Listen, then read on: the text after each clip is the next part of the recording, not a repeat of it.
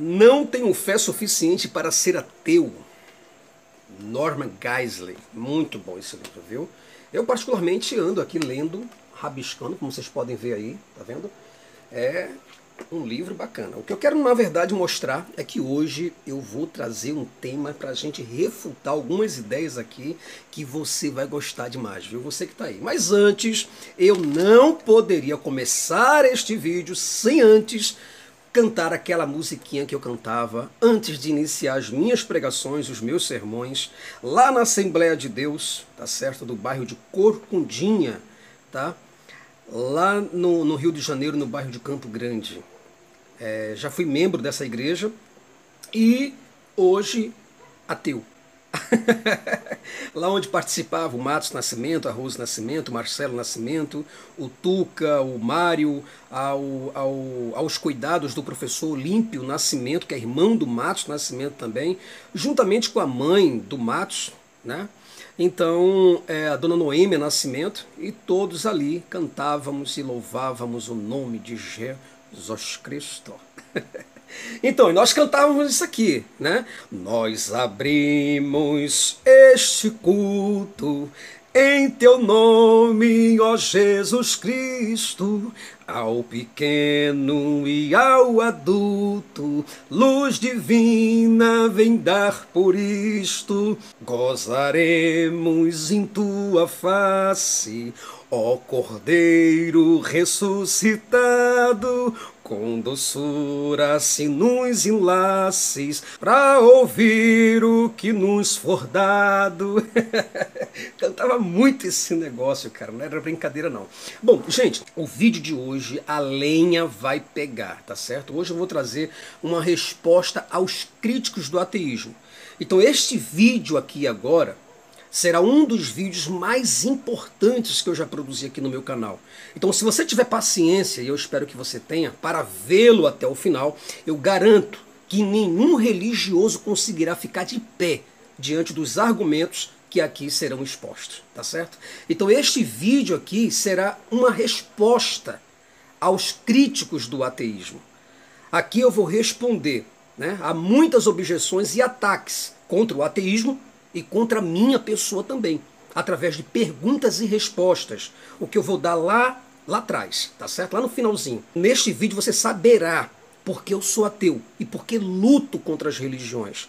Se você é ateu, acompanhe este vídeo até o final, que eu garanto que nenhum religioso terá argumentos para você. E se você for cristão religioso, acompanhe este vídeo até o final e você nunca mais abrirá sua boca para falar mal de um ateu. Neste episódio, eu vou lhe mostrar e lhe garantir e lhe farei entender os motivos pelos quais eu não tenho fé suficiente para ser cristão. Tá bom? Olá pessoal, eu sou Jason Ferrer e você está no programa Fala Ateu. É uma honra e um privilégio, como eu sempre digo a você, muito grande ter você aqui. Então, se você caiu aqui de paraquedas, continue com a gente, porque não vai te custar nada. Eu espero que você goste do nosso conteúdo que abrange religião, filosofia e ciência. Sim, vou te pedir, sempre peço isso. Fique conosco até o final deste capítulo, pois hoje vamos trabalhar sobre o tema Respostas aos críticos do ateísmo. Se você gostar e se identificar com o nosso conteúdo, deixa seu like, cara, se inscreve e ative o sininho das notificações, pois só assim o YouTube entenderá que você gostou todo o nosso conteúdo e logo ele te enviará todos os vídeos que lançarmos por aqui. Beleza? Tá certo? Então, gente, olha só, eu poderia estar fazendo piadas no YouTube. Poderia. Poderia estar dançando funk. Poderia estar realizando pegadinhas de mau gosto. Tendo um canal de curiosidades ou culinária. Ou poderia ser um estelionatário cibernético. Né? Ou, ou até mesmo ser um pastor televangelista para tomar o dinheiro da galera, tá certo? Mas eu estou aqui para contestar ideias mentirosas, ideias que não fazem o menor sentido ou que não possuem lógica alguma. Eu, particularmente, é, digo para você que eu não consigo, gente, eu não consigo fazer um vídeo de 10 minutos. De verdade, não consigo fazer. Eu não consigo chegar aqui e fazer um vídeo de 15 minutos para você com os temas que eu abordo e com o, o portfólio que eu trabalho, tá? com a agenda de trabalho que eu tenho. Eu não tenho condições. Os meus vídeos, infelizmente, são vídeos que vão de 30, 40 minutos, 50 minutos e basta ter paciência para querer aprender.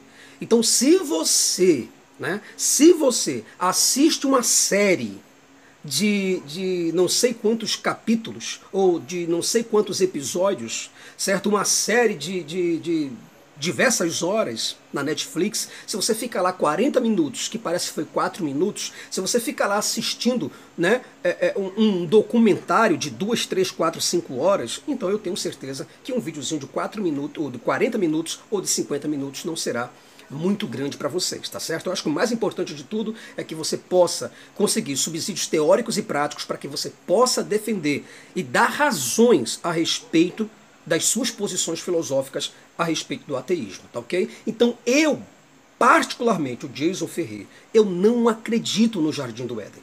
Não acredito que no Éden tinha uma cobra que falava, uma mulher que saiu da costela de Adão que saiu da costela de um homem barro, não é verdade? E que ali, naquele jardim, havia uma árvore encantada e frutos mágicos. Eu quero deixar bem claro para você que eu não acredito nisso. Eu não acredito numa embarcação onde Noé conseguiu colocar dentro dela todos os animais de todos os tamanhos e localidades. Assim como todos os insetos e aves do céu. Eu não sei qual foi o tamanho dessa arca. Acredito que essa arca tenha sido mais ou menos 50 mil vezes o Maracanã. Porque não é possível. Não tem condições. Não há possibilidades. As pessoas estão é, entendendo como, como, como um lado místico algo que é literal e entendendo como literal o que é místico. Tá certo? Porque não há possibilidade de Noé ter colocado todos os insetos, todas as aves do céu, catalogado tudo que existe hoje, tá tudo na arca de Noé para ter sobrevivido ao dilúvio. Então, eu particularmente não acredito. Eu não acredito na história que um profeta foi levado ao céu numa carruagem de fogo e desapareceu para nunca mais voltar. Cara, isso eu não acredito. Não há relatórios dentro da, da, da é, é, é, dentro da história e não há possibilidades físicas para isso acontecer. A não ser que as pessoas acreditem que ET existem e que aquilo lá foi uma nave. Eu não tenho referências históricas nem paralelos algum, tá certo? Eu não acredito que Enoque foi arrebatado para Deus certo? Essa questão de transladação, arrebatamento, eu não acredito, porque isso não é possível. Hoje não é, não é nada possível dessas coisas acontecerem. Então eu não acredito que Enoque foi arrebatado. Eu não creio que, que o mar se abriu ao meio para milhares de pessoas passarem. Isso é inconcebível. Existe alguma interpretação por trás, ou história, ou talvez essa história seja uma história contada na creche para as crianças, porque só pode, para exaltar um Deus que nunca aconteceu, que nunca apareceu. Porque não há possibilidade, não existe na geografia, na geologia, essa margem, essa abertura arqueológica para dizer que o mar se abriu. Não existe um, um pedaço de papel. Eu digo assim, ó, quando eu falo para você, é um pedaço de papel que diga assim, ó, o mar foi aberto por Moisés para que os israelitas passassem. Não existe um papel desse de escrita. Tudo isso é fantasia. Eu não, eu, eu particularmente, eu não acredito que um jumento falou com um profeta. Ah, pelo amor de Deus. Eu não acredito que Deus, né? Ah, porque Deus, Deus ele mandou sim 42 é, é, é, duas ursas para despedaçar 42 jovens. Eu não acredito nisso. Eu acredito que as ursas têm uma representação simbólica, talvez até astrológica ou numerológica, certo? 42, 42 jovens não sejam 42 jovens, certo? Porque eu não vejo senso de, de, senso de humor, pelo menos. Eu não vejo empatia num Deus que manda duas ursas despedaçar 42 crianças simplesmente porque essas crianças zombaram da careca do profeta Eliseu. Eu não acredito nisso. Tá certo? Então, se, se analisarmos a Bíblia de forma literal, nós seremos antipáticos com a semântica. Nós seremos antipáticos, cara. Você tem ideia do que é isso? Se a gente analisa, a gente pega a Bíblia de forma literal, a gente é antipático à semântica. Nós somos esdrúxulos com a, com a lógica, irresponsáveis com, com os termos que nós usamos e com as crenças que nós temos. Porque não é possível coisa dessa. Não temos como pegar a Bíblia de forma literal. Você, por exemplo, aí que me ataca, você que grava vídeos para mim, né? Cara, você não precisa, você não precisa me atacar ou nos atacar. Não precisa fazer vídeos nos denegrindo ou tentando nos refutar, cara.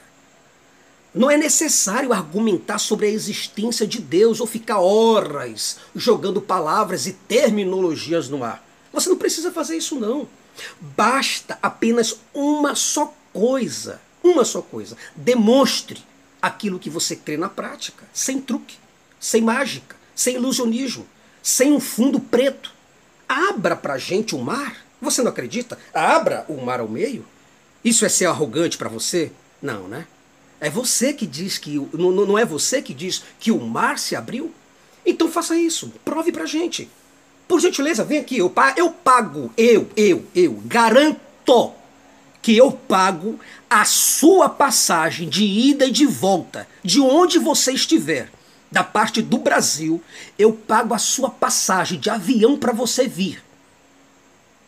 Venha para Recife. Venha aqui abrir o mar aqui em Recife. Eu quero ver você. Você que é um crente do fodástico. Você que é apologista, não é verdade? Não é você aí que fica aí denegrindo o nome do ateísmo? Vem aqui, ô crente de. Vem aqui em Recife. Eu te apresento aqui a praia de Olinda para você chegar e abrir o mar ao meio.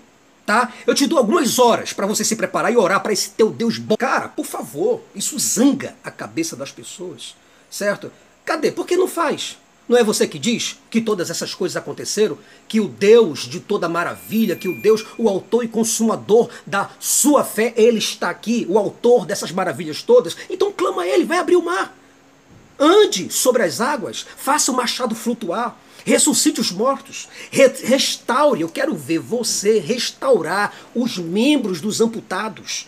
Corrija as, as aberrações genéticas que se existe aí, multiplique alimentos cure as enfermidades, sem dar aquelas desculpas ou levantar justificativas. Faça transformações químicas. Apenas olhando para, ó, pegou aqui, ó, faça isso se transformar de rosa para uma outra cor, apenas olhando. Como fez, foi feito com água e vinho. Jesus não transformou água em vinho. Você não acredita isso? E se você acredita, então repreenda as forças da natureza, os ventos, os mares, os tufões, os raios os tsunamis, os vulcões, os terremotos, os surtos. Mostre que de fato a sua fé existe e funciona e que seu Deus existe. Agora, ficar falando aqui é fácil, né? Raça de víboras. Segundo o romance, a escrita de Jesus Cristo foi o que ele chamou os hipócritas, os demagogos. Falar é fácil, cara. Falar é muito fácil. Tu quer pegar aqui, ó? Tá aqui, ó, Josh McDowell tá? As evidências da ressurreição de Cristo, os fatos históricos comprovam a ressurreição de Cristo. Quais são os fatos aqui? Me mostra. Vem aqui, me chama para um debate. Me mostre, eu quero que você me mostre, fora da Bíblia, qual é o evento que tem a respeito da ressurreição de Jesus. Tá? Eu tenho um outro livro aqui, Josh McDowell, o um livro chamado Razões para os Céticos Considerarem o Cristianismo. Está aqui, Josh McDowell também. E aí, alguma coisa vem e me prova? Nada. Não prova nada. Então, por favor, tá? Falar dos deuses ou de elementos que não funcionam são coisas para supersticiosos e ignorantes e letrados. Fale, fale de algo, cara. Fale de algo que traga certeza. Traga certeza para as pessoas. Não apenas as fantasias. Fantasia a gente tá cheio. Quer fantasia? Eu vou, eu vou ver Shakespeare tá? Eu vou ver ficção científica, eu ligo aqui ó, e vou ver ficção científica. Dizer que eu tenho poder, dizer que eu tenho a força. E os defensores do universo. Porra, meu irmão. Dizer que você é o He-Man é fácil, cara. No, no hospício e nas igrejas estão lotados de maníacos, estão lotados de loucos, neuróticos, psicóticos. Agora, prova que você tem o poder de Deus. Prova, prova para mim, crente, católico, prova. Prova para mim, ô espírita. Prova os espíritos. Por que você não prova? Não tem condição, né? Porque só existe se a gente apagar as luzes, se vestir de preto, né? E o Mr. M vai entrar para revelar algumas coisas. Ah, meu irmão, aí é fácil. Agora você não consegue provar isso. É verdade? Você tem umas crenças bostas, com argumentos bestas, que não consegue provar porra nenhuma do que você acredita. Você acha que se houvesse. Diga para mim, você acha mesmo que se houvesse certezas, se houvesse provas, se houvesse evidências, evidências essas de que existem leis sobrenaturais, deuses, salvadores, heróis, anjos protetores, em um livro escrito por Deus, você acha que eu seria ateu? Hein? Você acha que eu seria ateu? Porra, meu irmão, eu não estou brigando contra Deus, não. Eu estou brigando é contra essa ideia miserável que vocês têm. Falam, mas não fazem. O seu problema, você que me ataca, você que vem aqui falar do ateísmo, você que vem falar que nós somos miseráveis, infelizes, o seu problema é o fundamentalismo, é o radicalismo, é o dogmatismo, é o fanatismo.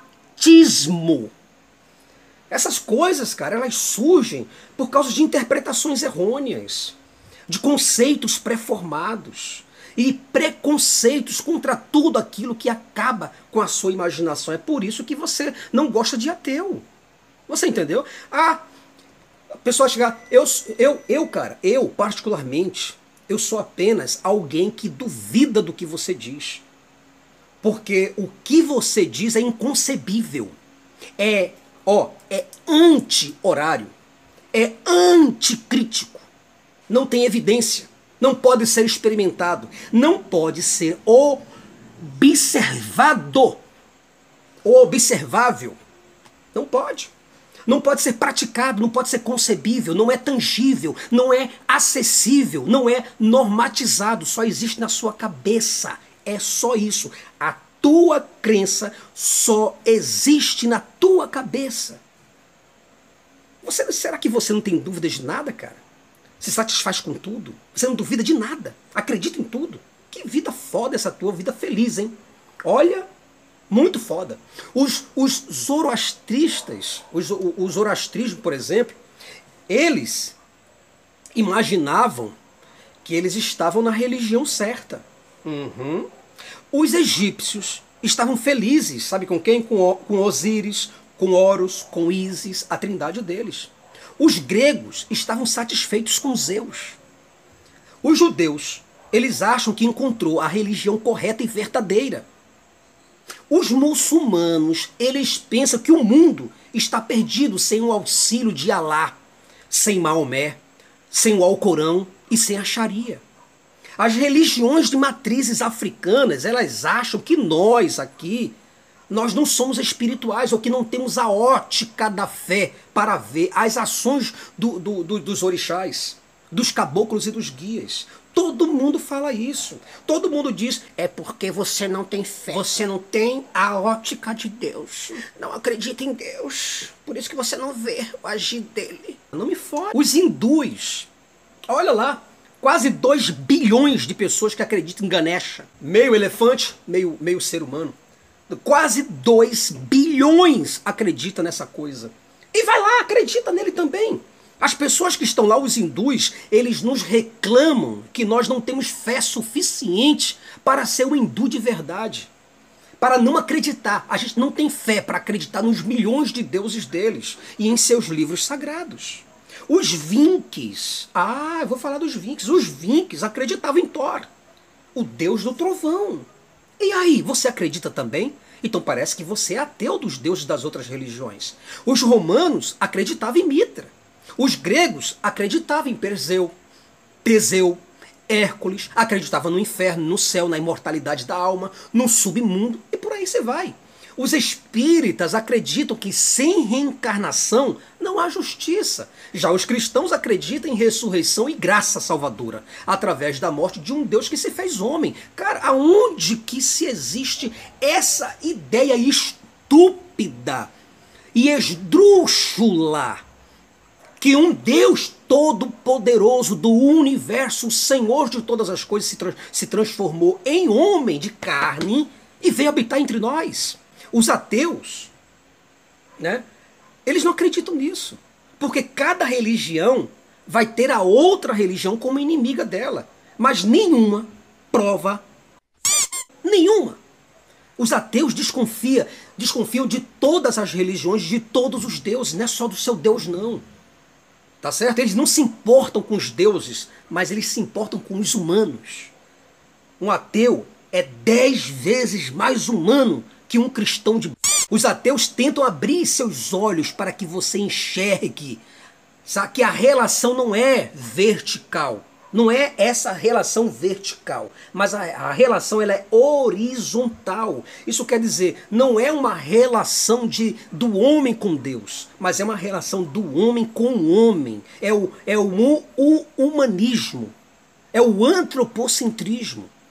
Cara, se você não observar as literaturas, as figuras de linguagem, e não tiver coesão ou coerência ou inferência, você, e, se, e se você não traça uma, uma linha de lógica aristotélica para compreender as coisas e os fenômenos ao seu redor, de nada adianta, cara, você ler não. Você vai ficar o tempo todo quebrando a cabeça com a Bíblia. Você vai ficar o tempo todo lendo aqui, ó, livros aqui de religião. Você pode ler o que você quiser, livros de seitas e heresias. Você vai ler a porra do cacete, mas só que você não vai entender nada. Tá? Você vai pegar aqui, olha, e você vai ler os livros das religiões. Você vai pegar os livros de seitas e heresias, mas não vai entender nada, meu irmão. Você vai pegar as, as exegeses, as hermenêuticas, as homiléticas, sabe, os livros para chegar e contender com as outras igrejas, sabe, mas você não vai entender nada, cara. Você pode vir aqui baixar meu vídeo? Pode. Eu vou te afrontar? Pode. Eu vou refutar você, viu? Hum, tô muito zangado. Porque eu não consigo atirar pedra numa árvore que não dá fruto. Ai, Jason, você tá acabando com a minha fé, seu idiota. Ah, não dá, não aguento mais o Jason. Ele tá acabando comigo, pastor. Pastor, come saco, por favor, que eu tô tão carente. Rapaz, olha pra física olha para química, veja matemática, olha para medicina, veja a tecnologia, observe a biologia. Olha aí a geografia, a arqueologia, a antropopaleontologia. Olha para a astrologia ou, ou para a astronomia. Você está pensando que tudo isso foi surgido como? Surgiu como? Através de oração? Cara, tudo isso foi desenvolvido a partir de observações, de leituras e releituras leituras sensatas, tá? Sobre o universo. Não foi. Ninguém precisou rezar, invocar algum Deus, jejuar, se martirizar, fazer sacrifícios de animais e se explodir com bombas. Ninguém precisou disso, não, cara. Bastou apenas estudar e analisar a vida de forma fria e consciente. E acabou. Tá certo? Nenhum astrônomo, nenhum químico, quando vai fazer transformações ou quando vai mandar um, um, um uma nave espacial para o espaço, ninguém chega lá para orar, não, meu irmão. Senhor, e agora? É o momento certo? Meu Deus, é agora que nós falamos contigo, Senhor. Podemos enviar esse foguete? Não é assim, não, amigão. São provas. Entender a Bíblia de forma literal, meu irmão, é você acreditar que Sansão é o homem mais forte do mundo. É você acreditar que Salomão é o homem mais sábio do mundo. É você acreditar que, que por exemplo, que Jó é o homem mais íntegro do mundo. É você acreditar que Josué é o maior general do mundo. É você acreditar que Moisés é o legislador ou o maior legislador do mundo. É você acreditar que Abraão é o maior legislador ou, ou, ou o homem de mais fé do mundo. É você acreditar que Noé é o homem mais justo da face da terra. E olha que todos eles são israelitas, né? Porra, parece que todo mundo tá tudo lá, a, a caralhada toda, né, bicho? Parece que os maiores inventores das coisas, sabe, mais, caceta, mais caceitodes do mundo, tá todo lá, todo mundo lá, todo mundo é israelita. Entendeu? Salomão, Abraão, né? Você vê é, Josué, Moisés, todo mundo israelita. E olha que são os melhores do mundo. A Bíblia não fala que Salomão era um, um dos homens mais ricos, não. Fala o homem mais rico. Sansão, não. A Bíblia fala que ele não é um dos homens mais fortes, não. É o homem mais forte do mundo. E tudo israelita, olha só. Botou pra f... Botou pra. Aí você prova. Como é que você prova que Sansão existiu? A palavra do Senhor nos revelou. Vai ler um gibi. Vai ler um gibi, cacete. Vai lá, pega um gibi que tu vai ver Batman lá. Aí tu vai chegar para mim, para mim, de maneira paranoide, e vai chegar, eu acredito em Batman, porque Batman existe. Está escrito no gibi que Batman existe. Aí tu quer me f... aí tu quer me lascar. Daqui a pouco tu vai trazer os duendes para cá também para dizer que tu leu um livro que diz que os duendes existem. Cadê a prova? Não tem que ter prova. Prova não! Tem que acreditar. Você é um homem sem fé. Você não acredita. É porque os duendes eles não escolheram você. Os duendes não predestinou você. Aí daqui a pouco vai dizer que eu não sou eleito para entender, porque eu não tenho a graça dos duendes para entender. Poxa, cara, para com isso, bicho. Aí você quer me lascar, entendeu? Crer de forma literal é acreditar numa trindade pagã, cara. É acreditar na reencarnação de Deus. É acreditar em Jonas na boca de um peixe por três dias. É acreditar na transladação e teletransporte de pessoas, como aconteceu com Elias e como aconteceu com Felipe. Você imagina só, Elias foi, subiu né, numa carruagem. Ele estava andando aqui a cavalo, normal, tranquilo. A carruagem dele fez, ó, subiu para o céu. Qual é a prova? Nenhuma. Nenhuma. Prova? Nenhuma. Só acreditar mesmo. Então por que você não acredita nos deuses das outras religiões, já que é para acreditar mesmo? Então não tem prova. Do cristianismo, do judaísmo. Então acredita, cara. Acredita lá, na, nas tribos da Polinésia. E não é que esse tempo todo, quem estava certo era o pessoal da tribo da Polinésia? Vai lá acreditar nas tribos aí que diz aí do, no, nos orixás, caboclos e guias. Vai lá acreditar neles também. Se tu não tem como provar, tu tem como provar? Não tem. Então pronto, cara. Isso aí, rapaz, é, uma, é, é, é o cara, cara acreditar que Felipe, Felipe, por exemplo, ele, ele foi teletransportado. Imagina, Felipe estava num lugar e o Espírito tirou ele daqui teletransportou para uma outra cidade longe para o cacete. Por que isso não acontece hoje em dia? É porque Deus não se revela mais desse jeito. Nós temos a teologia do cessacionismo, não do continuismo. Eu sou um teólogo cessacionista. Eu não sou um teólogo continuista. Eu não acredito nas revelações de Deus nos dias de hoje. Não acredito em línguas, não acredito em dons. Eu só acredito que eu sou uma pessoa que nasci esperta para ganhar dinheiro de trouxas através de histórias bestas. Quer um debate comigo, cara? Me chama. Que eu vou. Valeu? Eu vou. Não fujo de debate, não, cara. Eu não sou ateu é, é, de modinha, não, cara. Entendeu? Camarada acha que, que, por exemplo, ah, porque Elias e Felipe foram transladados. Enfim, cara, é viver uma vida. Isso aí é viver uma vida que não pode ser provada né, apenas idealizada. O cara tem uma fé que não pode ser provada, apenas idealizada. Como Alice, no País das Maravilhas. Como Harry Potter, por exemplo, daqui a pouco um cristão vai chegar para mim e dizer que Harry Potter existiu. Por quê? Porque está escrito, meu amigo. Meu amigo, está escrito, por favor. Aí é muita fé. Olha lá, vou te mostrar. Onde é está escrito aqui? Está num livro aqui. Olha aqui, pronto. Harry Potter existiu. Uhum. Olha só. Ele consegue até subir na vassoura consegue ter poderes. Entendeu? Então você tem que ter fé para entender. Porra, aí não vai adiantar nada. Entendeu? Agora o cara vem aqui, o cara vem aqui tentar falar de mim. É porque o Jason, vamos rebater, refutar. Aí o cara adianta meu vídeo todinho. O cara não vê nada no meu vídeo. Agora eu queria, eu queria que ele viesse refutar, eu queria que ele entendesse como como a gente poderá entender as amarrações numéricas, ocultistas e astrológicas que estão nítidas na Bíblia? certo? Eu queria que uma pessoa pegasse a Bíblia e entendesse como essas amarrações aqui acontecem. Na Bíblia, se você continua, cara, se você pega a Bíblia e você continua entendendo a Bíblia de forma literal, aí, amigão, o problema vai ser pro teu lado. Observe, observe só uma coisa, veja se isso daí é concebível. Vamos ver se a gente entende isso de forma literal.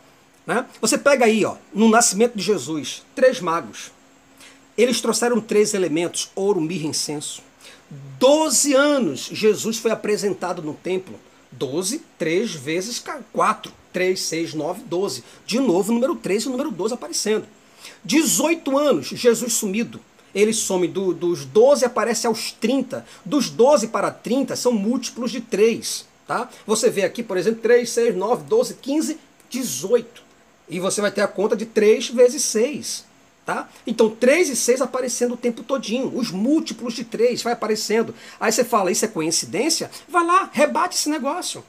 Bota um vídeo aí, vai refutar isso. Jesus iniciou, é, é, é, ele foi batizado aos 30 anos. Por quê? Aos 30, não poderia ser aos 31?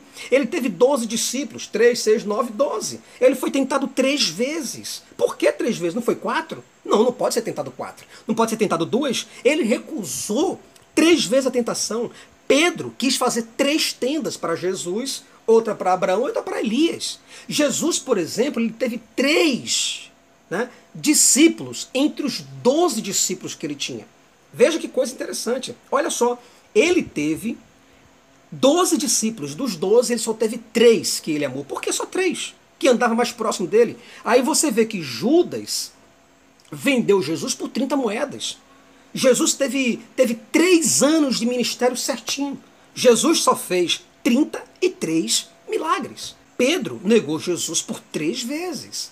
Havia três cruzes lá no Gólgota. Três homens na cruz. A cruz tinha três pontas. Você está me compreendendo que isso não é aleatório? Você está compreendendo que existe é alguma coisa que realmente as pessoas ainda não estão entendendo nas escrituras. Você está entendendo que existe algum ocultismo, alguma forma dos escritores estarem passando alguma informação que as pessoas realmente ainda não entendeu? Então, você vai ver que acima da cruz havia um nome INRI, escrito em três idiomas também, uma em hebraico, outra em grego e outra em latim. O sol ele se apagou é, é, é, o sol se apagou, é, foi da hora sexta, que é meio-dia, a hora nona. Quer dizer, ele passou três horas, de meio-dia às três da tarde, passando três horas morto.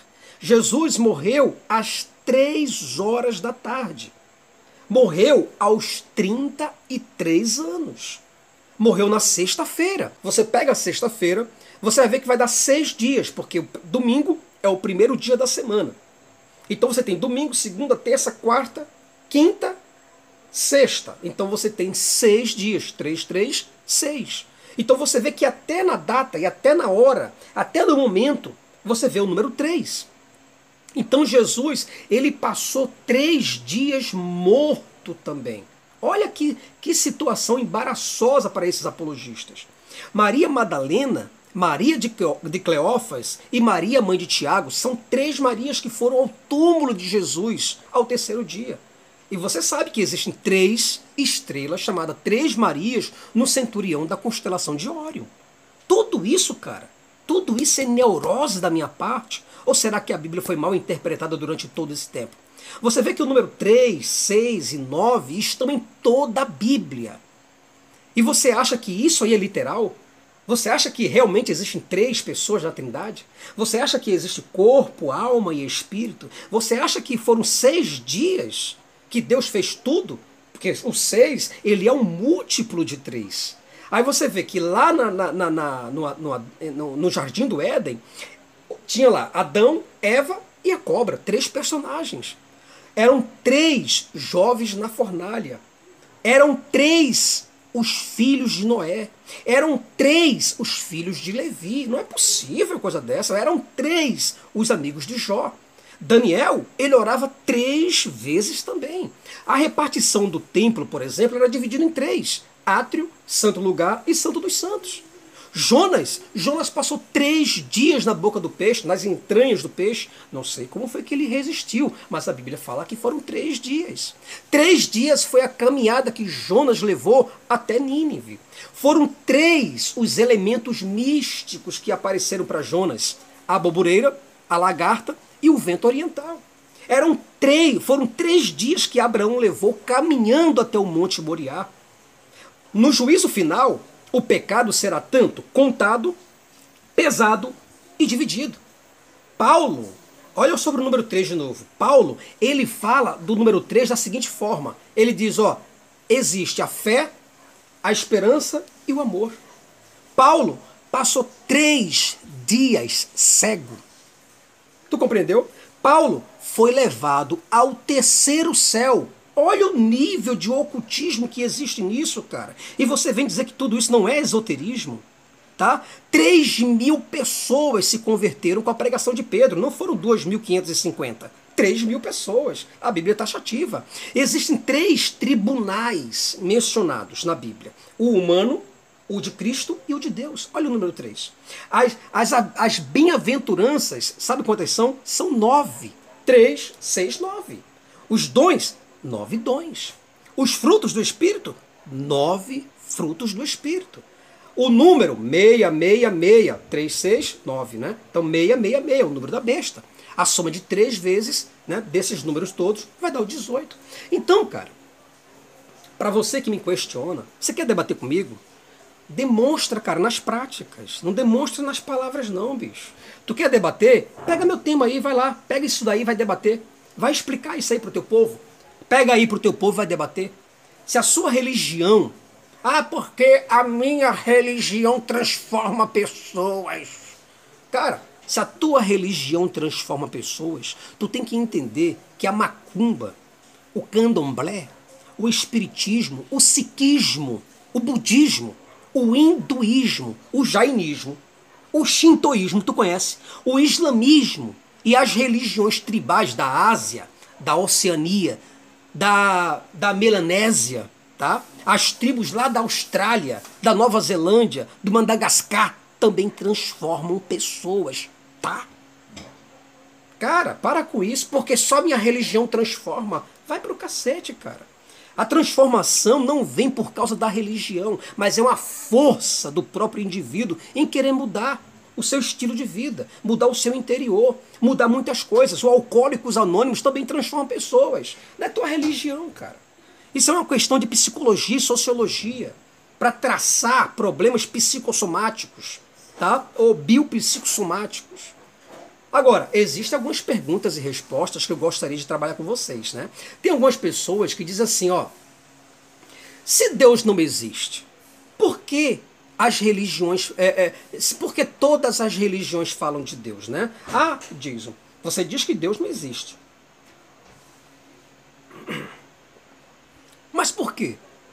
Todas as religiões falam de Deus. Olha, as religiões falam de Deus e dos deuses. Isso é totalmente diferente de uma pessoa, isso é totalmente diferente de crer em um só Deus.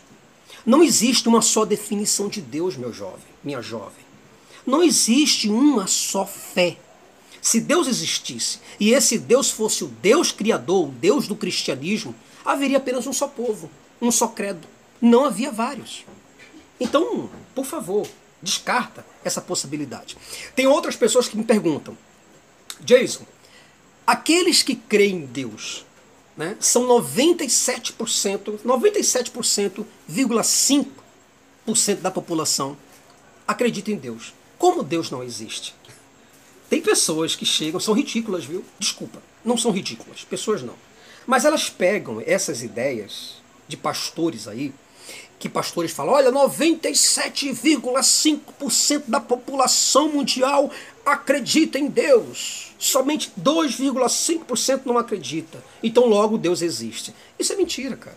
97% da população não é desse jeito não, acredita em Deus. Não, não é, isso é mentira. Somente só os irreligiosos, só os ateus são 16% da população. Então, tu pega 97 e tira 16%. Sem contar que 97% da população deveria acreditar em apenas um Deus, um apenas, um Deus, o Deus cristão.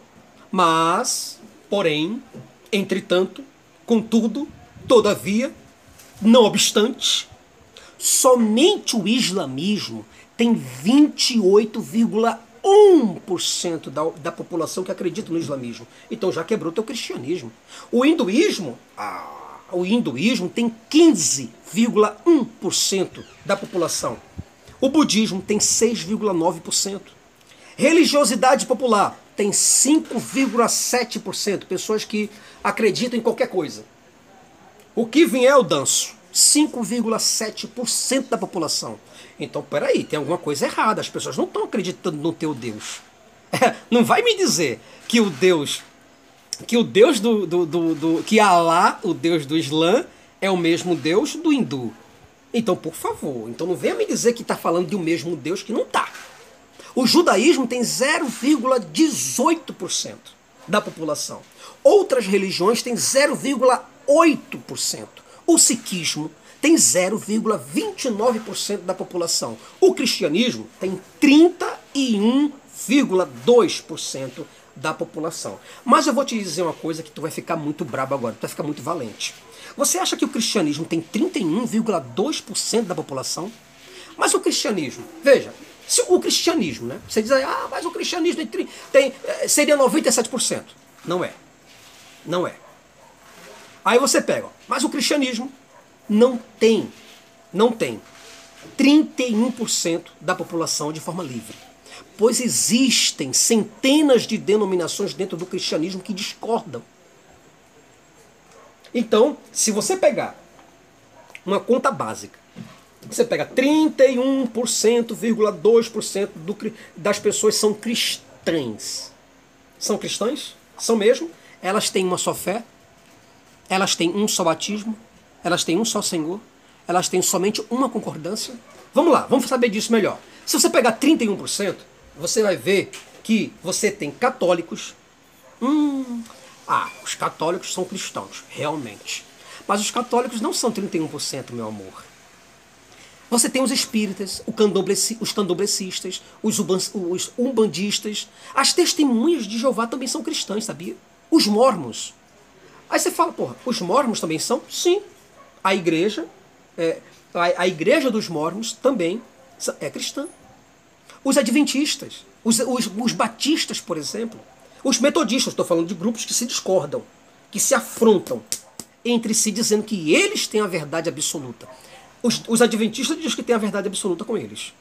Já os, os adventistas já discordam dos batistas. Os batistas já discordam plenamente das testemunhas de Jeová. Então estamos falando de grupos diferentes. Aí tem os batistas, os metodistas, os presbiterianos, os anglicanos, os luteranos, os anabatistas, os puritanos, tudo se discorda. Ninguém acredita em nada do que o outro diz. Então é uma igreja só? É uma fé só? É 31% para um, uma, uma, só fé? E a igreja é, é, é, episcopal? E as igrejas pentecostais? E as igrejas deuteropentecostais? Fala para mim. E as igrejas neopentecostais? E as igrejas ortodoxas? Os qualquers também são cristãos. Então, por favor, não aponta isso, não faz essas perguntas para as pessoas sem ter uma base legal, tá ok? Bom, tem uma outra pergunta. Tem pessoas que dizem assim, né? Não devemos tentar a Deus. A gente fala, fala para um cristão, né? Para ele abrir o mar, para ele curar um amputado. Não devemos tentar a Deus. Aí é uma desculpa, né, cristão? É, para não te chamar de, de raça de víbora, eu quero te chamar de. Né, cristão? É fácil dizer, não devemos tentar a Deus. Eu não tenho fé, só tenho fé para ganhar dinheiro dos otários, mas para abrir mar não tenho fé. Né? Você acha que pedir a cura do Covid-19 é tentar a Deus? Fala para mim, me responde aí. Você acha que pedir a cura de um câncer é tentar a Deus, um Deus todo-poderoso que não pode curar um câncer, um vírus, uma bactéria? Você acha que pedir a intervenção de Deus nas guerras, na violência e nas mortes é tentar a Deus também? Você acha que pedir a Deus para encontrar uma pessoa sequestrada e desaparecida, Senhor, me ajuda, meu Deus, a encontrar onde é está meu filho? Tem muitos filhos perdidos para pessoas sequestradas. Ah, mas nós não podemos tentar a Deus. Posso fazer nada por você, apenas orar e, por favor, traga seus dízimos e suas ofertas, porque isso o Senhor aceita. Oh, aí tu quer me lascar? Ah, é cristão. Aí tu quer né, safado? Aí tu quer me comer sem colocar cuspe, tomar no teu rapaz. Deixa de ficar com essas meninices. Você acha que se alguém lhe pedisse um pão para comer, isso seria tentar a Deus? Isso seria tentar você? Alguém chega para você, tio, tia, paga um pão para mim porque eu tô com fome. Aí você fala, eu não posso ser tentada. Então pede para Deus, Deus também não pode ser tentado. Aí é difícil um negócio desse. Se Deus ele não consegue matar a fome de uma criança, para que, que ele serve? Se ele não consegue impedir que uma criança seja estuprada, para que eu quero? Para que eu quero um Deus desse? Eu não quero. Coloca ele no tambor do lixo e acabou. Se ele deu poder para seus filhos, o que esses filhos fazem usando máscaras aí para se defender de uma bactéria? Não acredita em Deus? Não acredita em Deus? Para que tu usa máscara? Tu coloca aqui a máscara, né? Vai lá e usa máscara. Tu não acredita em Deus ou infeliz? Não, porque meu trabalho é apologista, eu só falo mal dos ateus. Hum, meu negócio é falar mal de ateu. Provar, provo não. Prática, tenho não. Eu não sei discutir. Eu não discuto, eu chuto, eu não debato, eu bato. Não sei bater um papo, mas resolvo no supapo. Aí é fácil, meu irmão. Tá? Me chama para um debate que eu quero ver você abrir o mar. Vou falar só assim para você, abre o mar para mim. Vai lá, vai, vai, vai, vai, crentelho. Vai, crentelho, vai, crentelho, vai, pentelho. Aí tem outras perguntas. Deus nos ama? Ah, Deus nos ama e Ele está do nosso lado. Cara, por favor. Isso é infantilidade, você dizer que o Deus dessa Bíblia que te ama, é sério isso? Não, por favor. É bom notar que a escravidão humana foi apoiada e regulamentada pela lei de Israel e pelo cristianismo, tá bom? Devemos nos lembrar também que foi através de Israel e dos cristãos, né, que Deus submeteu a mulher ao homem. Ele apoiou também a poligamia. Ele amou a tortura, ele semeou a vingança. Tá tudo na Bíblia. Deus, Deus nos ama? Ah, ama, mas ele concordou com incestos. Ele decretou pena de morte. Ele liberou assassinato contra ateus. Vai matar ateus, é? Pode matar. Eu quero que apedreje, enfoque, faça o que vocês puderem. A, a, contra homossexuais, melhor ainda. Mate os homossexuais, as bruxas, os feiticeiros, os astrólogos. Inclusive, esse próprio Deus que diz que ama, ele não poupou nem sequer as crianças e os idosos. É, meu amigão. Ao contrário, o cara motivou guerras. O cara fez grandes ameaças caso o fiel pensasse em desistir da crença judaica. E você diz que esse cara te ama? O cara destruiu a humanidade de acordo com o mito bíblico, tá bom? Destruiu a humanidade. Transformou é, é, a mulher de Ló em uma estátua de sal, apenas porque a mulher olhou para trás. Olha a psicologia desse cara. O cara matou todos os primogênitos do Egito. Mas nos ama, tá? Ele aceitou, entenda, ele aceitou o sacrifício, um holocausto da filha de Jefté. O cara aceita sacrifício humano. Ele comandou pessoalmente chacinas, carnificinas, tudo isso. E foi ele, não foi, que matou o filho de Davi com Betseba? Não foi ele que inspirou o ódio, a separação, a exclusão e ainda hoje evangélicos de todas as teologias judaica, cristã e islâmica querem a todo custo que o mundo se curve diante desse progresso maravilhoso chamado Javé, Jesus e Alá. Ah, gente. Quando você fala que Deus ama a todos incondicionalmente, você será que você pode explicar Por que uma criança chega a morrer de fome enquanto um assassino, quanto mais, está vivo circulando por aí? Hum? Me explica aí. Para para pensar. 30 segundos pensando. Só isso, só passa 30 segundos pensando. Me explica aí por quê. Por qual motivo? Um, um assassino, um serial killer está andando por aí e uma criança está passando fome. Aí Deus deixa uma criança passar fome e permite que um serial killer ande por aí. Não tem lógica um negócio desse. Né? Acredito que você não sabe explicar sobre isso. Sabe por quê? Porque você tem uma crença. Você tem uma crença que tampa seus sentidos e lhe impede de pensar. É isso. Tem outra pergunta que as pessoas falam. Você, os ateus desrespeitam a religião dos outros. Oh, oh coração para você, meu amor, batendo, olha. Tá? Tu sabe o que é respeitar? O operário de Jesus. Respeitar, quando você fala, você tem que respeitar a minha fé. Sabe o que é respeitar analfabeto? Vou te falar.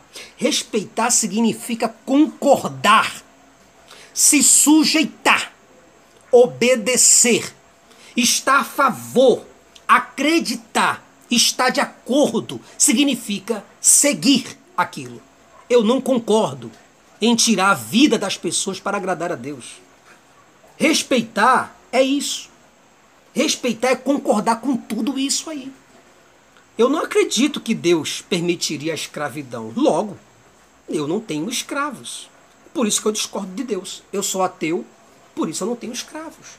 Se eu fosse um cristão de verdade, eu teria escravos. Eu teria, sim, teria tranquilamente 5, 6, 10, 15, 20, 25, 30 mulheres, ou mil mulheres, como Salomão teve. Só que eu sou ateu. Ah, eu não tenho. Entendeu? Eu, não, não submeto a mulher a mim. Eu não sou dono dela, mas segundo a Bíblia eu tenho que ser. Segundo a Bíblia tem que estar de joelhos o tempo todinho. E eu tenho que ser o Senhor da vida dela como Cristo é o Senhor da minha vida. Mas só que eu sou ateu, não acredito nessas coisas. Veja aí, você fala em desrespeito, né? Veja aí, olha lá, quantos livros apologéticos estão no mercado para combater o ateísmo. Isso é desrespeito? Isso é respeito também? Fala. Veja quantos livros de seitas e heresias, está aqui, ó, livros de seitas e heresias são desenvolvidos para combater outras religiões, inclusive cristãs. Isso aqui é desrespeito? Bater nas nossas casas para nos fazer engolir suas crenças, isso é ou não desrespeito? Fala para mim. Você pode, né? Você pode gritar na igreja, né? Vocês, vocês podem gritar lá na igreja para tirar o sossego de quem mora ao lado. Vocês podem, né? Vir aqui nas redes sociais falar de Jesus e das suas crenças, não é verdade? Vocês podem. Tá tranquilo, né? Tá liberado. Todavia, eu não posso. Será que eu não posso vir aqui discordar? Porque isso é um desrespeito à crença de vocês? É isso mesmo que estou falando? Vocês podem, eu não. Desrespeito são os escândalos da Igreja Católica, das igrejas protestantes e das casas espíritas. Isso é desrespeito. Desrespeito é o pastor ladrão, é o político cristão envolvido em corrupção. Isso é desrespeito. Desrespeito é a igreja cobrar o trízimo, é a igreja vender tijolo, vassoura ungida e pedir o dízimo do salário emergencial das pessoas em plena pandemia. Isso daí é desrespeito, meu amor. Tá certo? Agora, é fácil falar. Agora, você vê aí, por exemplo, é, é, pessoas que me fazem essas perguntas aqui também, né? Você não tem direito de falar contra Deus. Aí você veja, eu não tenho direito de falar contra Deus. Mas você tem direito de falar dele. Interessante. Você já leu a Constituição, os artigos 3 e 5 meu amor, da Constituição brasileira? Eles, é, esses dois artigos me dão direito de falar sim. Eu uso do meu direito de opinar e de me expressar para divulgar o contraponto, para divulgar a contradição da sua fé. Eu tenho direito.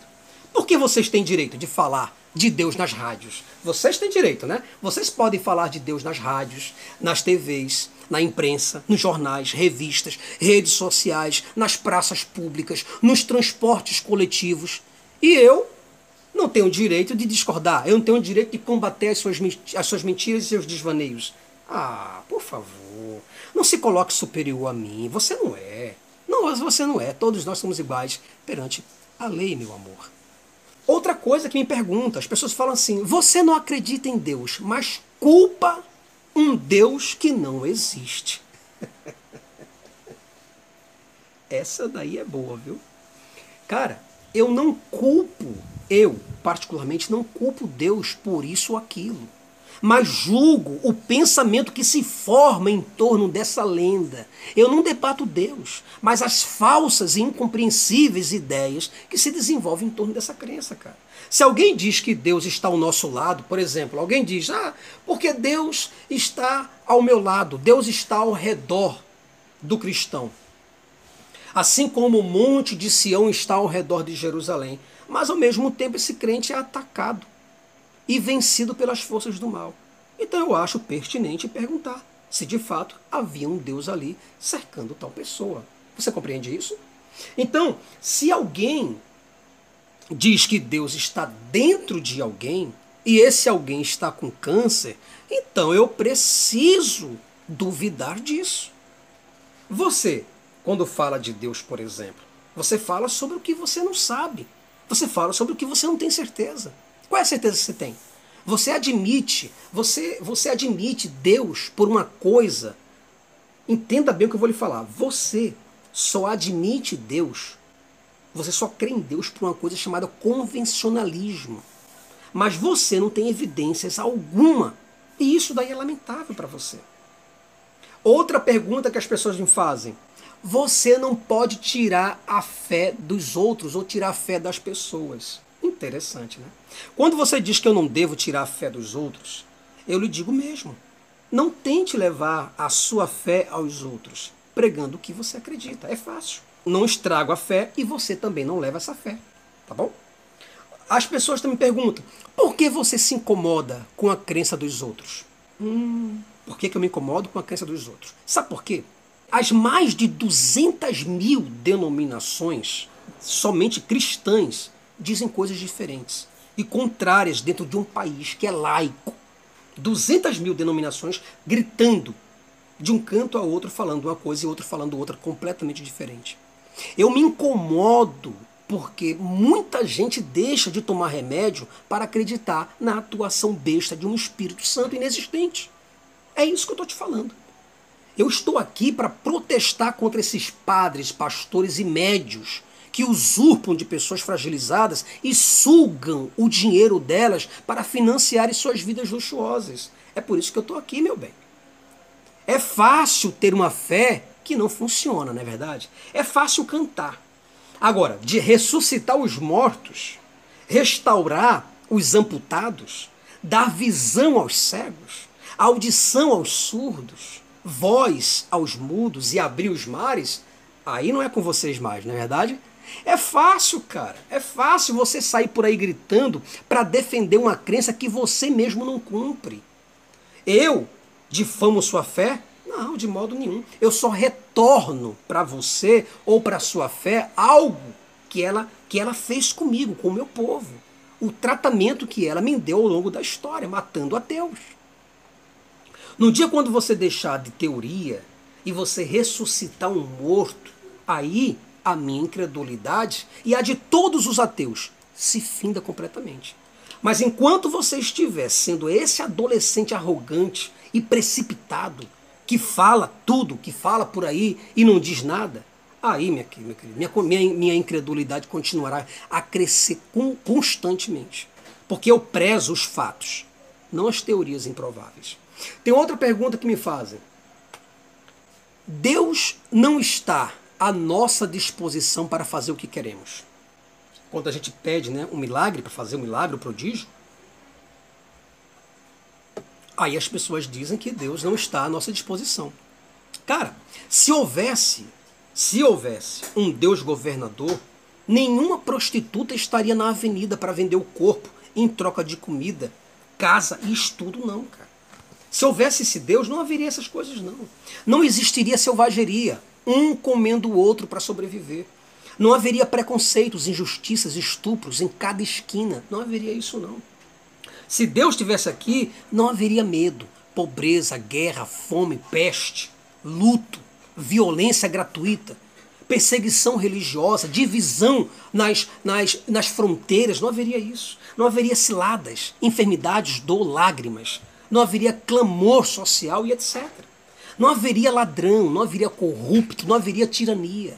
Se Deus estivesse aqui, ele agiria a favor, eu quero dizer, do indefeso. O coração do, do, do cara que fosse fazer um mal contra um indefeso pararia completamente, cara. Não existiria sequestro. Pois Deus não seria, é, é, ele não estaria a favor desses caras. Né? Mas ele impediria que isso acontecesse.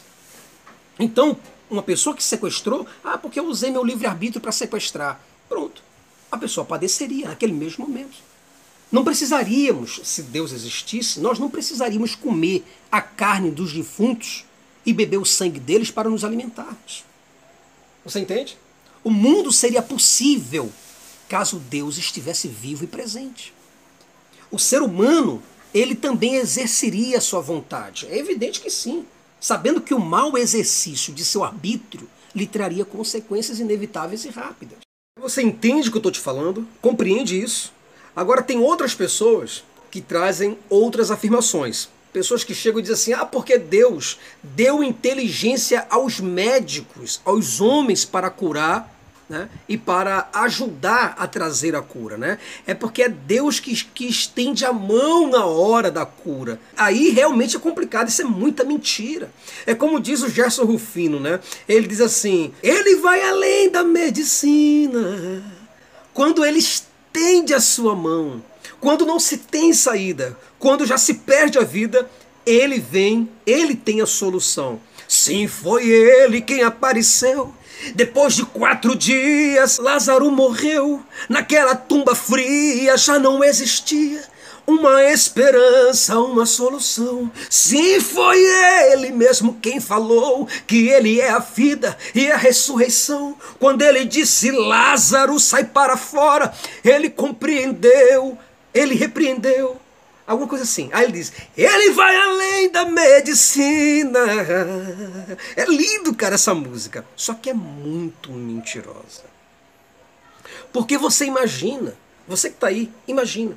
A pessoa faz uso de remédio, o cara faz terapias, gasta milhões e milhões, vende carro, moto, casa, pede dinheiro na internet, o cara faz vaquinha na internet, tudo isso para fazer os seus exames e para fazer seus tratamentos, com, se consulta com médicos e hospitais de primeira grandeza no Brasil e fora do Brasil. O cara faz diversos exames tecnológicos, computadorizados, e depois, quando se salva, o cara diz: Agora eu agradeço a Deus que é o médico dos médicos. Ah, meu irmão, isso é muita, muita ignorância. Certo? Eu queria ver. Ah, é Deus que está por trás disso? É Deus. Ah, é Deus que está atrás da medicina? Ah, é Deus que ajuda as pessoas a, a encontrarem a receita, né? a encontrarem o, o, o problema para o mal? Então me diz aí, cadê a cura da AIDS? A cura do câncer? A fibromialgia? Cadê a cura dessa doença? O mal de Alzheimer? Cadê, cadê, cadê a cura do mal de Alzheimer? Cadê teu Deus? Cadê a cura do mal de Parkinson, do lúpus, do autismo, da asma, da epilepsia e outros? Poxa, então por favor, não coloca isso na tua cabeça, sabe? Não vai com esses papos que não tem nada a ver com nada. Isso daqui, Bíblia, não resolve nada. Você pode orar mil vezes, nada vai acontecer. Nada. Você entendeu? Agora, tem outras pessoas que chegam e dizem assim, né, com ar de superioridade. Aí diz assim: Eu sou salvo pela graça do nosso Senhor Jesus Cristo e você não é. Você é um perdido, você é um profano. Você vai para o inferno. Você entende? Cara, salvação, presta bem atenção, olha para minha cara, olha para minha cara. Salvação é um projeto que qualquer pessoa nesse mundo pode oferecer, porque ninguém pode, pode verificar essa salvação. Apenas crer. Qual foi o dia que você soube que você era salvo? Me fala aí, qual é a garantia que você tem que você aí é salvo e eu sou perdido? Me fala, me diz aí mais ou menos. Hã? Não sabe, né? Porque não tem diferença nenhuma. Não existe a menor diferença entre um salvo e um não salvo, meu amigo. Tá bom? Para você cantar de galo e você imaginar que você é salvo, eu sou um perdido. Que você é um santo e eu sou um profano. Qual é a diferença entre você e um ateu? A crença? Só isso? Nada, nada muda em ti. Nada de extraordinário está na tua vida. Quais são os poderes que você tem por ser filho de Deus? Nenhum. Você não tem nada. Você morre igual um cachorro vira-lata jogado numa rua e muitas vezes morre até. É, é, é enterrado até como indigente. Porque sequestram você, estupram você, te carregam, te mutilam e te enterram em qualquer lugar. E Deus, essa que você diz que tem, nem sequer aparece para dizer para tua família onde teu corpo tá. Tu compreende isso? Do que vale você ser filho de Deus se tu não apresenta nada de novo, de especial, de sobrenatural, de divino, de sagrado? Então qual é a tua diferença? Tu é salvo pelo que mesmo? É porque eu sou salvo. Jesus me salvou. Agora tem gente, né, que diz assim, qual o problema do sofrimento se Deus existe? Problema do mal se Deus existe? Problema das guerras, das fomes, das misérias? Aí tem aquele aquele besteroide que vem dizer que o problema é o livre-arbítrio humano. Se você acredita que o problema é o livre-arbítrio humano, eu só quero te fazer uma pergunta básica. Não é você que manda ver na teologia? Vou te fazer uma pergunta. Você deixaria alguém entrar na tua casa e fazer o que quisesse apenas porque ele tem livre-arbítrio? Ou você impediria? Hã? Me fala aí, você impediria? Não, eu não vou impedir porque ele tem um livre-arbítrio. Pode entrar na minha casa tranquilamente que não tem problema nenhum. Ah, mas eu tô com uma arma. Tem problema nenhum. Ah, mas eu posso detê-lo. Não tem problema nenhum. Ele tem livre-arbítrio. É isso que você vai fazer? Por que, que você acha? Me fala aí. Por que você acha que Deus permite que um estuprador, um pedófilo e um assassino executem seus planos sem impedimento nenhum? Se você impediria, se você impede, olha, Jason, eu, eu impediria. Eu chegasse em casa e encontrasse um cara em cima da minha filha, estuprando minha filha, eu partiria para cima. Mas Deus não, não, Deus não pode. Não é que Deus não pode, é porque Deus não está aqui. Deus não existe. Você compreende? É por isso que não impede. Porque não tinha livre-arbítrio certo. Tá certo? Se eu, eu. Olha, se eu pego um cara desse, eu passo 50 anos, eu pego prisão perpétua. Só para tu ter uma ideia do que acontece. Tu tá entendendo? Como é que Deus não se move? Deus olha agora o padre, Deus olha daqui, né? O globo terra, né? O globo terra. Aí Deus olha tudo que está aqui, aí diz, eita, olha, o bispo fulano de tal, poxa, acabou de estuprar a criancinha ali na igreja, dentro da igreja, mas eu não posso fazer nada. Porque ele tem livre-arbítrio, né, papai? Papai Jeová. Posso fazer nada, né, pai? Hein, pai? É brincadeira, meu irmão. Aí você quer gozar com a minha cara. Aí você já não é mais apologista, você é doido. Você não é mais apologista, não. Tá entendendo? Quando que a vontade de Deus, cara, não é maior que o livre-arbítrio do ser humano? Se você sabe o que é vontade de Deus, se você acredita nessa porcaria, então você sabe que ele é soberano. E como que um ser soberano vai se sujeitar ao livre-arbítrio do ser humano? Me explica aí. Eu quero que você me explique. Faça um vídeo. Faça um vídeo me explicando. Vai lá. Eu quero que você me explique. Tá certo? Me explica aí a vontade de Deus que é menor do que o livre-arbítrio humano. Onde é que está? Me explica onde é que está o livre-arbítrio das vítimas de assassinato e estupro. Tu acha que elas querem ser estupradas? Tu acha que elas, elas querem ser assassinadas? Cadê o livre-arbítrio delas? Hã? Se seu Deus existisse, o livre-arbítrio humano não teria importância alguma, poder nenhum. Se Deus existisse, a maldade humana não entraria em exercício nunca. Aí você diz, mas isso tudo é culpa do diabo. é culpa do Satanás. Então me responde uma coisa, crentelho. Me responde aí. Se tu acha que o problema é Satanás, Deus não é onipotente? De onde vem a força do diabo então? Deus é onipotente, é o único que tem poder. Então de onde veio a força do diabo?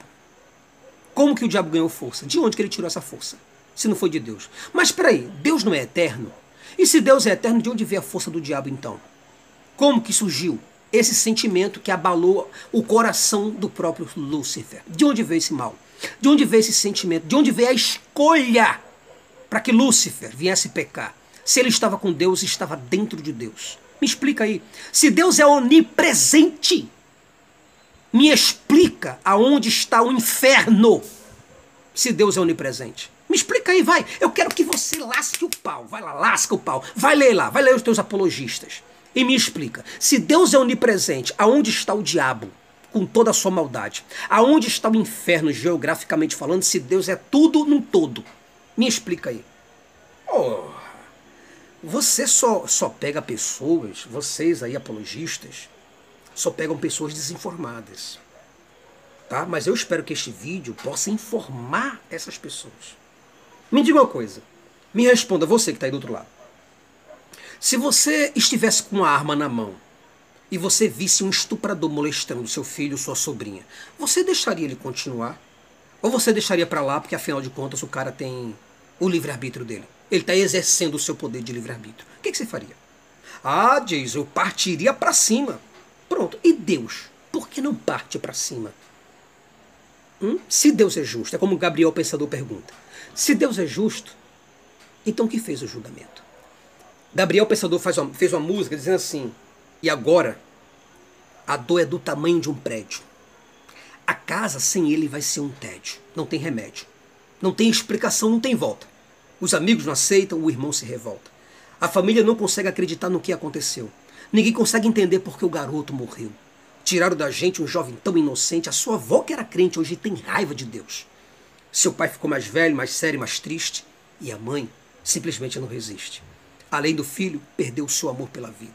E a nora agora tem tendências suicidas. E a namoradinha, com quem sonhava se casar, todo mundo, toda hora, tem vontade de chorar quando se lembra dos planos que o garoto fazia. Ele dizia: Eu quero ser alguém um dia. Sonhava com o futuro desde menino. Ninguém podia imaginar o seu destino, mas uma vítima de um mundo violento. Se Deus é justo, então quem fez o julgamento? Bom, tem uma outra pergunta que fazem aqui também. É, outra pergunta, não, outra afirmação, né? Se Deus existisse, né? É, é, é, outras pessoas dizem assim, né? Falam que Deus é o Senhor de tudo, né? Tem até uma coisa que eu ia falar aqui que eu até esqueci, fico com a cabeça, sabe? Esqueci o que eu ia falar agora, mas vou tocar nesse assunto daqui a pouco. Mas a questão toda ainda a respeito do livre-arbítrio é o seguinte: se Deus existisse, ou se Deus estivesse vivo, com certeza ele impediria o assassinato, a corrupção, a injustiça, o estupro. Seria inevitável. Já viu os filmes de super-homem? Ele ouve e imediatamente ele vai, sem saber quem é. Ele vai socorrer. Qual pai, me responde, qual pai deixaria seu filho morrer de câncer, podendo curá-lo? Qual pai deixaria seu filho morrer de fome, podendo alimentá-lo?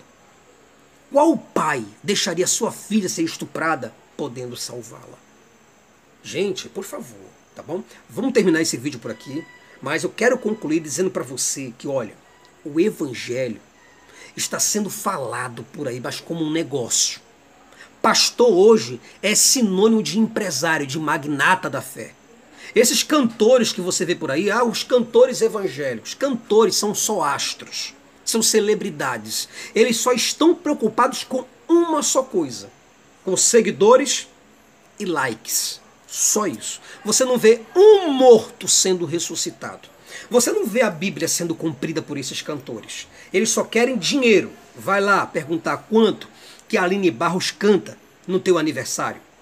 Quanto que ela cobra para Jesus. Vai ver lá quanto Kleber Lucas vai cobrar para ir, ir na tua festinha. Para cantar para Jesus. Vai lá perguntar quanto o, o, o pessoal da MK publicitar, eles cobram para cantar para Jesus. Vai lá, Pergunta lá, só vai lá perguntar, tá bom? Aí você vai ver o que, é finalmente. Tá? Então, a gente vê que uma pessoa, ela entra na igreja de cadeira de roda, tá? E ela sai do mesmo jeito, sem diferença nenhuma. Cadê as músicas dos cantores evangélicos? Cadê a pregação do pastor? O pastor só está preocupado em ter igreja cheia, lotada. Sabe? Quanto mais igreja cheia ele tiver, melhor. A igreja está aceitando até cartão de crédito e dividindo em três vezes, sem juros, o dízimo atrasado. É só isso que eles pensam. Pergunta para esses pastores sensacionistas, que dizem que, as, que a cura e os milagres e os prodígios cessaram. Pergunta para esses pastores, porque eles dizem assim: ah, porque aquelas palavras que foram ditas foram ditas somente para os apóstolos. Então os dízimos e as ofertas foram ditas somente para, os para aquelas pessoas daquela época. Logo, a Bíblia não tem validade nenhuma. Para que vale uma Bíblia dessa se já perdeu tudo? Você já não tem mais interesse nenhum. Aí você vê que dessa forma, cada um pastor cria sua própria igreja, que pode ser inclusive ali na garagem de casa. Tudo isso para ganhar dinheiro. Esses caras não estão preocupados com merda nenhuma, não estão preocupados com a tua vida que está aí do outro lado, não. Eu estou sendo duro? Estou sendo duro com você? Estou. Eu estou agindo como um bombeiro. Bombeiro, quando chega a ver tua casa pegando fogo, ele não entra lá pedindo licença e batendo na porta. Gente, por favor, posso entrar? E tocando campainha, não. Eles arrombam a tua porta. Eles pegam você pelo cabelo e saem puxando você violentamente. Se eu estou sendo violento ou se eu estou sendo duro com você, é para o teu bem. É para que você possa despertar. É para que você possa ter nova consciência a respeito do sistema religioso. Um sistema que me prendeu, mas que hoje não me prende mais. Esses pastores aí, cantores famosos, Sabe para onde eles vão? Para Disney com o teu dinheiro. Sabe o que, que eles fazem com o teu dinheiro? Matriculam os filhos deles nos melhores colégios do Brasil e do mundo. Enquanto teus filhos estão morando numa palafita, estão morando num campo da zona rural, enquanto eles estão morando dentro de uma favela, pesado dentro de uma comunidade vencida pelo crime pela, pela, e pelo crime organizado, eles estão nos melhores apartamentos, comendo do bom e do melhor com seguranças fortemente armado. E o dinheiro é teu. Abre os olhos. É só isso. Esses 10% que você dá faz falta para tua família. Você não está dando nada para Deus. Tá certo? Eu, particularmente, eu não sei como é que essa geração é chamada de cristã. Eu sou ateu, cara. Eu sou ateu e vou morrer nessa condição. Mas esse evangelho fracassado e ineficaz, ó.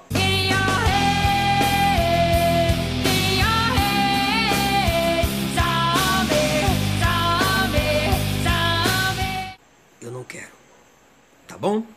Pessoal, eu fico por aqui. Meu muito obrigado. Um fortíssimo abraço para você, tá? Um forte abraço para todas as pessoas que se inscreveram no meu canal, que estão junto comigo.